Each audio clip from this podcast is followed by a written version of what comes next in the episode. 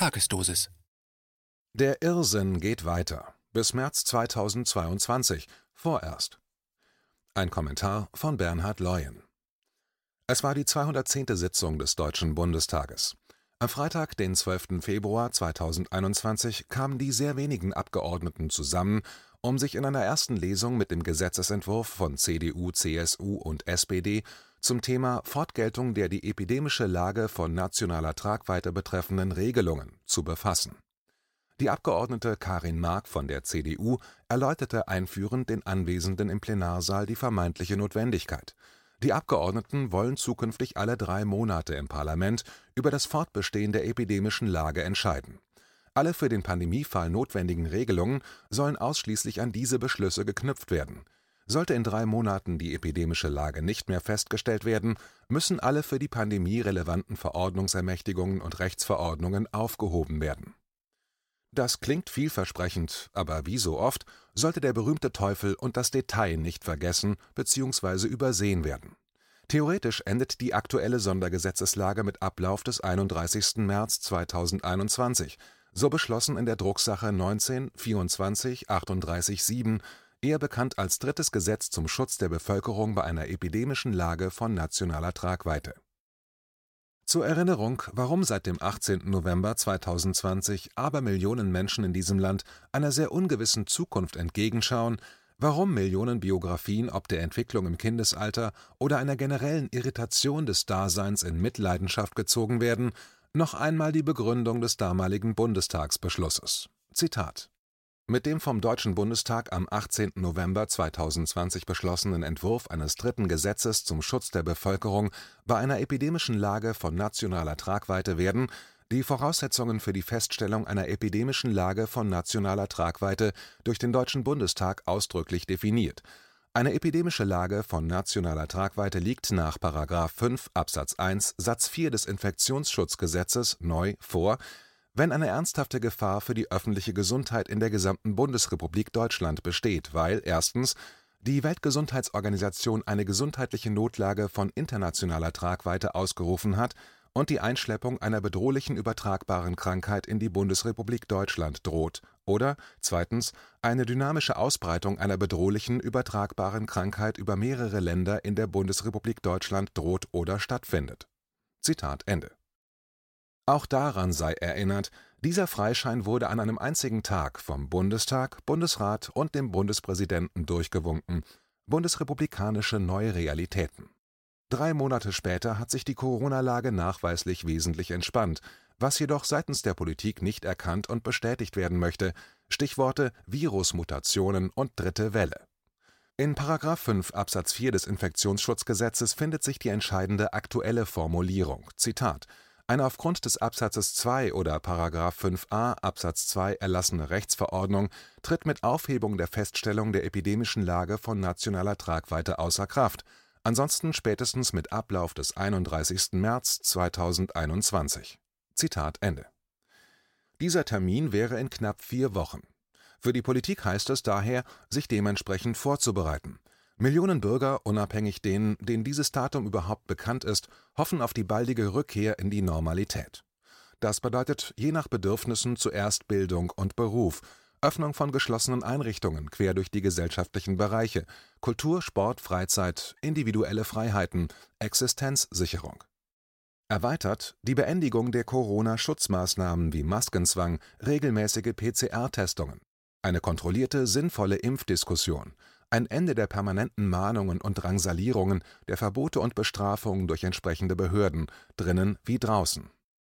Nun ist interessierten Bürgern inzwischen bekannt, wie die Regierenden in jüngster Zeit mit konträren Stimmungen im Lande umgehen. Es interessiert sie nicht wirklich, sie beschimpfen und bekämpfen vorgebrachte Kritik bzw. ausgesuchte Darsteller aus Politik und zuarbeitender Wissenschaft appellieren über die Multiplikatoren der sympathisierenden Medienlandschaft an die Vernunft der Menschen. Sie möchten begeistern für die Entscheidungen aus dem Hohen Hause. Sie erwarten Verständnis für die Maßnahmen, auch wenn diese nicht immer heilen, sondern auch töten, zerstören. Als Beispiel sei ein Tweet der Haus- und Regierungsvirologin der Stunde Melanie Brinkmann zitiert. Sie schrieb hinsichtlich eines Gastartikels am 24. Februar folgende Zeilen Wir gewinnen oder wir verlieren zusammen. Ein Resümee über ein Jahr der SARS-CoV-2-Pandemie von mir in der Berliner Zeitung. Es klingt wie eine Drohung. Soll es eine darstellen? Was sind nun die anvisierten neuen Pläne der Bundesregierung? Wie schon in dem Entwurf des Vorjahres die Einteilung in Schwerpunktbetrachtungen. A. Problem und Ziel, B. Lösung, C. Alternativen, D. Haushaltsausgaben ohne Erfüllungsaufwand, E. Erfüllungsaufwand und F. Weitere Kosten. Unter dem Punkt Problem und Ziel Formulierungen, die fast zynischen Charakter tragen. Zitat der Deutsche Bundestag hat am 25. März 2020 mit Wirkung zum 28. März 2020 eine epidemische Lage von nationaler Tragweite und am 18. Februar 2020 deren Fortbestehen festgestellt, wodurch die Bundesregierung und das Bundesministerium für Gesundheit ermächtigt wurden, durch Anordnung oder Rechtsverordnung ohne Zustimmung des Bundesrates verschiedene Maßnahmen zu treffen. Davon wurde bislang umfassend Gebrauch gemacht. Zitat Ende Umfassend Gebrauch, eine wahrlich treffende Formulierung. Verschiedene Rechtsverordnungen seien jedoch bis zum 31. März 2021 befristet. Dies gelte insbesondere für die Coronavirus-Testverordnung, die Coronavirus-Impfverordnung und die Coronavirus-Einreiseverordnung. Die Regierung sieht anscheinend wohl Bedarf bei der Neuregulierung genannter Druckverordnungen. Als Begründung dient eine vermeintlich weiterhin kritische Phase, im Papier so umschrieben Angesichts einer dynamischen Lage im Hinblick auf die Verbreitung vor allem der neuen Mutationen des Coronavirus SARS-CoV-2 und der hierdurch verursachten Krankheit Covid-19. Es sei daher notwendig, die Geltung der gegenwärtigen Regelungen und Maßnahmen über den 31. März 2021 hinaus zu verlängern. Der Zusatz lässt aufhorchen, Zitat, und zugleich für künftige pandemische Lagen die geschaffenen rechtlichen Grundlagen zu erhalten. Zitat Ende Durchatmen. Solche Formulierungen mit den Erfahrungswerten der zurückliegenden Monate lässt kritische Bürger annähernd zusammenzucken. Nähern wir uns nun dem drohenden neuen Ungemach über Punkt B Lösungen. Nicht überraschend, die Regelungen zu den Anordnungen und zum Erlass von Rechtsverordnungen im Rahmen der epidemischen Lage von nationaler Tragweite in § 5 Absatz 2 bis 5 IFSG sollen nicht aufgehoben werden, man könne sich ja gegebenenfalls in drei Monaten wieder zusammensetzen. Die Leopoldina soll, wie schon zurückliegend, der Regierung in der aktuellen wie auch kommenden Phasen der epidemischen Lage beratend zur Seite stehen. Auch das verheißt rückblickend absolut nichts Gutes für die Menschen in diesem Land. Nun kommt aber der Super-GAU für die Bürger, das sogenannte Worst-Case-Szenario. Eine externe wissenschaftliche Evaluation der Regelungsgesamtheit zur epidemischen Lage wäre seitens des Bundesministeriums für Gesundheit in Auftrag zu geben, eben über die Deutsche Akademie der Naturforscher Leopoldina e.V. Der Irrsinn, der so in diesem Papier formuliert und vorzufinden ist, ist der zeitlich anvisierte Ablauf der gewünschten Bewertung und Einschätzung. Das Ergebnis des gewünschten Papiers soll bis zum 31. Dezember 2021 zuerst der Bundesregierung vorgelegt werden das bedeutet voraussichtlich weitere neun Monate politische Willkür ertragen. Im Anschluss, so im Papier angedacht, übersendet dann die Bundesregierung dem Deutschen Bundestag bis zum 31. März 2022 das Ergebnis der Evaluierung sowie eine Stellungnahme der Regierung zu neuesten Vorgaben aus dem Hause Leopoldina. Also nochmals vier Monate Freiraum und Freispiel für die Politik. Dazwischen vier Jahreszeiten und eine noch anvisierte, also geplante Bundestagswahl. Das bärtige Orakel des ZDF, Harald Lesch, hat schon mal die erste Nebelkerze dahingehend gezündet. In der gestrigen Illner Talkshow durfte er zugeschaltet seine Gedankenwelt darlegen. Wenn es nach ihm ginge, ja dann, Zitat, es wäre besser bei der Covid-Behandlung, wir hätten keine Wahlen in diesem Jahr. Zitat Ende. Gab es Reaktionen, Einwände oder Protest der anwesenden Gäste seitens der Moderatorin? Nein. Zeit, Platz und Spielraum für sehr viele Neuerungen in der weiteren Demontage dieses Landes.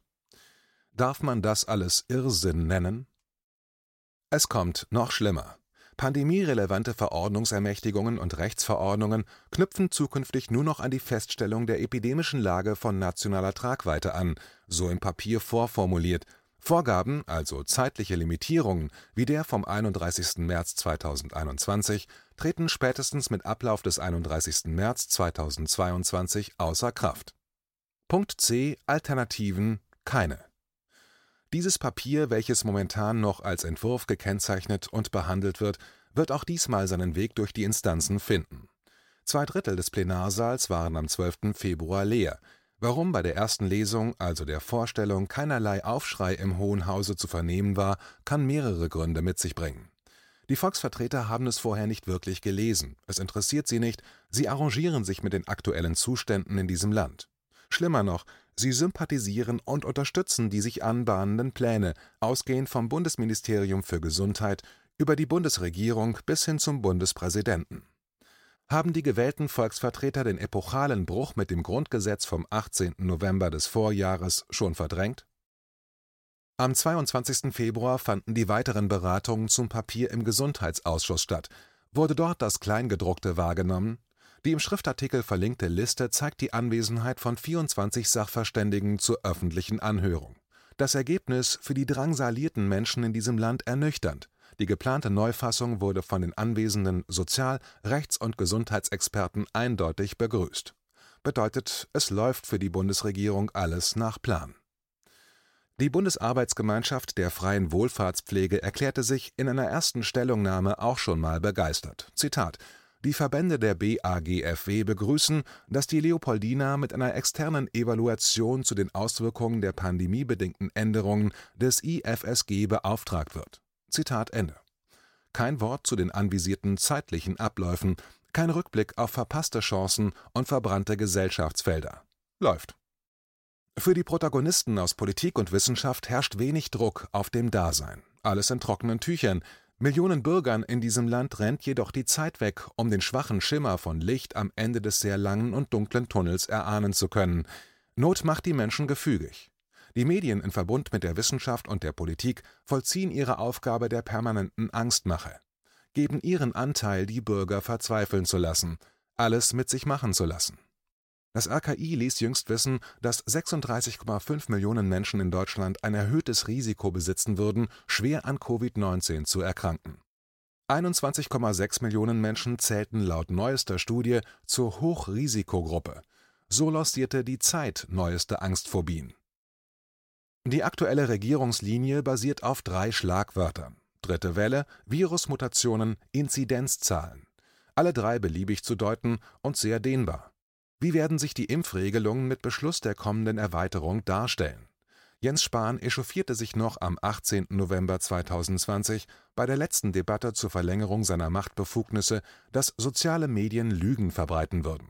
Er gab den Anwesenden sein Wort, dass es in dieser Pandemie keine Impfpflicht geben würde. Gut drei Monate später das gleiche Land, die gleiche Regierung. Die Pandemie ist erst besiegt, wenn alle Menschen auf der Welt geimpft sind, erklärte Bundeskanzlerin Merkel am 19. Februar nach der Videokonferenz mit den Staats- und Regierungschefs der G7. Recherchieren Sie, wenn motiviert, die Begrifflichkeiten grüner Pass, Corona-Impfausweis, elektronische Patientenakte (EPA) und Sonderbehandlung für Geimpfte. Das sind alles keine Begriffe aus dem Reich der Verschwörungsmythen, sondern inzwischen nüchterne Realitäten der Gegenwart. Zumindest das Lachen ist vielen Corona-Verstehern abhanden gekommen. Die mit Häme titulierten Covidioten hatten nun doch in sehr vielen Punkten nicht nur ansatzweise recht, sondern lagen bedauerlicherweise schon letztes Jahr mit ihren Prognosen sehr nah am heutigen Status quo. Es ging diesen sogenannten Corona-Leugnern aber nicht um billige Rechthaberei, sondern um Befürchtungen, Mahnungen und dem unbedingten Willen, sich dieses Land und diese Gesellschaft nicht zerstören zu lassen. Für die Menschen, im Besonderen für die Kinder, zu kämpfen und auf die Straßen zu gehen. Es sollte langsam dem Großteil der Menschen in diesem Land dämmern. Es geht aktuell nicht um ein Virusproblem, es geht um das Problem der Neudefinition unseres Grundgesetzes, dem epochalen Umbau unseres Daseins. Die nächsten Wochen und Monate werden zeigen, ob die Mehrheit die alte Freiheit, auch Grundrechte genannt, zurückerkämpfen will oder die neuen Realitäten, vordefinierte kleine Freiheiten als Zuckerl für unreflektierten Gehorsams, als akzeptable Variante favorisieren, also sich kritik- und kampflos den neuen Verhältnissen beugen